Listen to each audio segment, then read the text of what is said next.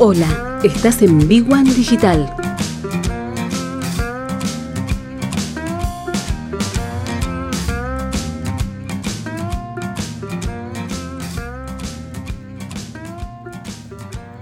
Muy bien, seguimos aquí en Frecuencia Cero y hablemos un poquito de, empleo en la ciudad de Buenos Aires, sobre todo de una generación que para nosotros, o quien les habla, cuarenta y pico, este, está un poco más alejada, pero los, los centennials en el trabajo tienen una tendencia muy marcada. ¿Cuáles son los principales desafíos para esta generación? Hay un estudio que se hizo en Expo Joven que permitió generar perfiles conductuales a través de un videojuego que dura 15 minutos. En 2019 los centennials representaban el 32% de la población mundial y pronto van a ser la mayoría en ámbitos laborales. Esta generación que nació entre el año 95 y el 2010 hoy se enfrenta a diversos desafíos en el ámbito laboral, entre ellos el creciente aumento del desempleo juvenil a nivel global. A esto se suma una brecha generacional cada vez mayor, que en realidad se produce, eh, entre otras cosas, por los profundos cambios tecnológicos.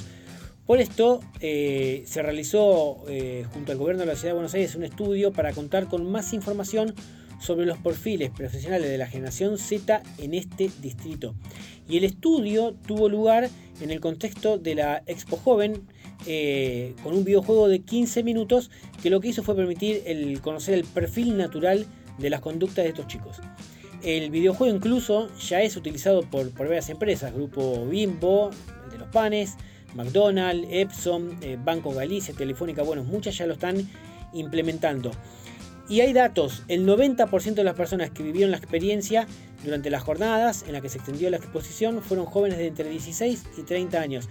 Un 74% de este grupo se encontraba dentro del rango de 16 a 25 años, que corresponde a las generaciones Centennials y Millennials tardíos, nacidos entre el 96 y el 2005. Esta, con, esta generación es considerada la nativa digital. ¿Y qué es nativa digital? Nacieron ya con las herramientas tecnológicas que hoy conocemos todos y sus protagonistas estaban en plena preadolescencia cuando Facebook y Twitter tuvieron su, gran boom de masividad. También fueron adolescentes con los smartphones, eh, por lo que las pantallas son parte fundamental de la vida por primera vez en edades tan tempranas. Este dato es tremendo cuando hablemos de educación en un futuro. Y el 55% de los jóvenes participantes del estudio también mostraron una tendencia marcada al trabajo en equipo y la búsqueda de un buen clima laboral siempre con aversión al, conflicto. Para esta generación, trabajar en lugares donde se sientan cómodos, valorados y respetados es algo fundamental, pero además lo que esperan es sentirse reconocidos, el reconocimiento. El estudio también demostró que el 54% presentó un, un, estilo sociable y una tendencia a buscar la aceptación y el reconocimiento por parte de los otros. Cambió tremendamente lo que era trabajar, laburar 20 años en una pyme hace varias décadas en Argentina o en el mundo a lo que es hoy. Los chicos hoy, los nativos digitales, buscan otra forma de vivir. Cambian de trabajo como cambian de estilo de vida y cuando ellos prefieren no sentarse en un lugar durante mucho tiempo, asientan cabeza durante un proceso, un tiempo de X meses o un proyecto puntual y después renuncian, migran y se van a otro lugar. Lo mismo con la educación, el dato que rajábamos hace un ratito. La tecnología, la versión, el estar conectado a una pantalla durante mucho tiempo hizo que cambie completamente la relación de la tecnología con el usuario, con lo cual hoy seguimos estudiando y aprendiendo y enseñando tal cual como se hacía hace 200 años cuando Sarmiento creó la primera escuela. Bien, pupitre, pizarrón, tiza y 6 horas de, de estudio frente a un pizarrón. Bueno, eso debe cambiar por completo pero los datos son fundamentales para entender cómo la tecnología cambió los hábitos, los usos, las costumbres de todas las personas en el mundo y sobre todo cómo los centennials y los millennials en la Argentina y en el mundo están readaptando todo el ecosistema digital.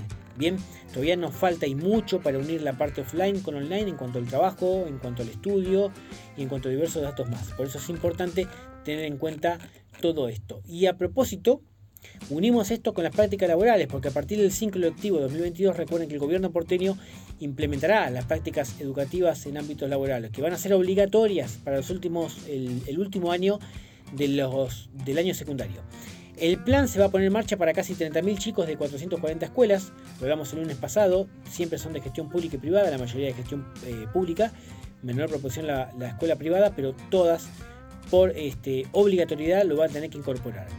Las prácticas educativas van a tener una duración de 120 horas, cátedras que se van a distribuir a lo largo de todo el año. Y ya son 265 las empresas y organizaciones que se comprometieron y la medida se va a implementar a partir del 2022, pero 265 empresas ya están con el OK. Pampa Energía, Accenture, Centro Médico Estambuliano son algunas de las que ya están sumadas al programa. Las organizaciones que participen de estas actividades o estén interesadas en hacerlo con estudiantes de escuelas públicas van a tener que formar parte del sistema de inscripción para entidades y personas humanas comprometidas con la educación y cumplir los requisitos establecidos. Los establecimientos privados van a tener que este, acordar otros convenios correspondientes, pero todos van a tener que estar debidamente inscriptos. Lo importante, señoras y señores y señoros, señores o señores con X, es que hay que cambiar la metodología. El sistema educativo necesita de adaptarse a los nuevos, a los nuevos tiempos y la tecnología marca esos nuevos tiempos. Y todavía estamos bastante, bastante desclasados en el tiempo. ¿eh? 21 horas, casi 29 minutos, hacemos tanda y seguimos con a medio camino.